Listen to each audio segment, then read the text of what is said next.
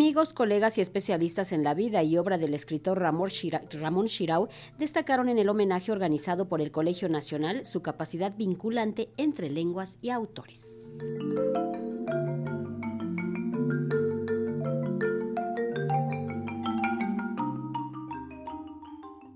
A propósito de los 100 años del natalicio del escritor Ramón Shirao, se llevó a cabo en el Colegio Nacional un homenaje en el que el historiador y miembro de la instancia, Javier García Diego, hizo un repaso por la trayectoria del poeta, sus intereses, su formación entre culturas y su vinculación con otros pensadores e intelectuales de la época. Ramón Girao fue el escritor que más cabalmente abrevó de las literaturas peninsulares y mexicanas, pues entre las primeras las letras catalanes le llegaron como lengua materna y las castellanas a través de su padre y de la escuela. Por otra parte, la literatura mexicana no la tuvo que aprender, pues la conoció desde joven. Incluso algunos de aquellos de sus autores fueron sus profesores, como Julio Torri o Alfonso Reyes. Más aún, en tanto que aquí creció, esa literatura fue parcialmente suya y pronto la hizo cabalmente propia. Desde siempre Shirao combinó la literatura, especialmente la poesía, con la filosofía. Asimismo, desde siempre se interesó en las literaturas castellana, catalana y mexicana. Recuérdese, era un hombre puente. Recuérdese también, había nacido en Barcelona, pero se había formado en México. Esto se hizo evidente desde sus primeros libros de crítica literaria. Para que quede muy claro, entre los clásicos de Shirao estaban los místicos españoles, pero también Sor Juan Inés de la Cruz. No hay duda, su formación fue doble y paralela, pero para él toda era una sola literatura, sin mares ni orillas que la separaran.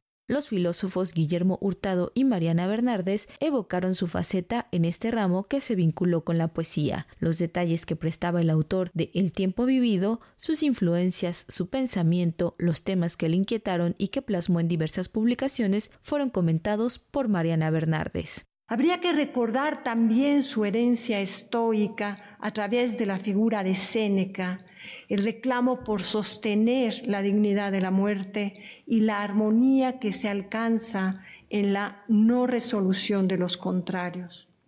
En poesía y conocimiento muestra que hay otros modos de vivir donde el mito con sus imágenes en madero ardiente, la poesía con su excelencia fecunda y la filosofía a manera de forma mentis de consolación revelan un sentido de presencia que liga hacia lo alto. Su obra no se comprende sin estos matices, sin esta visión integral de razón, amor, mito, poesía y diría también sin esta declarada rúbrica de la fascinación. Tanto el arquitecto José Luis Cortés como el editor Joaquín Díez Canedo recordaron su amistad, el momento en el que ambos se conocieron, sus publicaciones, las conversaciones y anécdotas, así como la claridad y luminosidad de su poesía, que era una especie de mantra. Por su parte, la poeta Elsa Cross compartió algunos versos de Ramón Shirao y señaló que su obra poética tuvo una gran dificultad para la difusión debido a que está escrita en catalán, lo cual a su vez arroja un sentir de intriga. De la poesía de Shirao mucho me admira lo que dice, aún en traducción, y me intriga profundamente lo que no dice. Hay una alusión directa a esto al comienzo del poema, apofático desde el título, Negación de todo, de su libro El espejo enterrado. Negación de todo, paisaje vivo de palabras secretas, de palabras no dichas, llamas que no se dicen en el secreto del oído. Ese intento, acaso subconsciente, de no decir, parecía extenderse también tanto a la letra escrita de Shirao, casi impenetrable, como a su lenguaje verbal.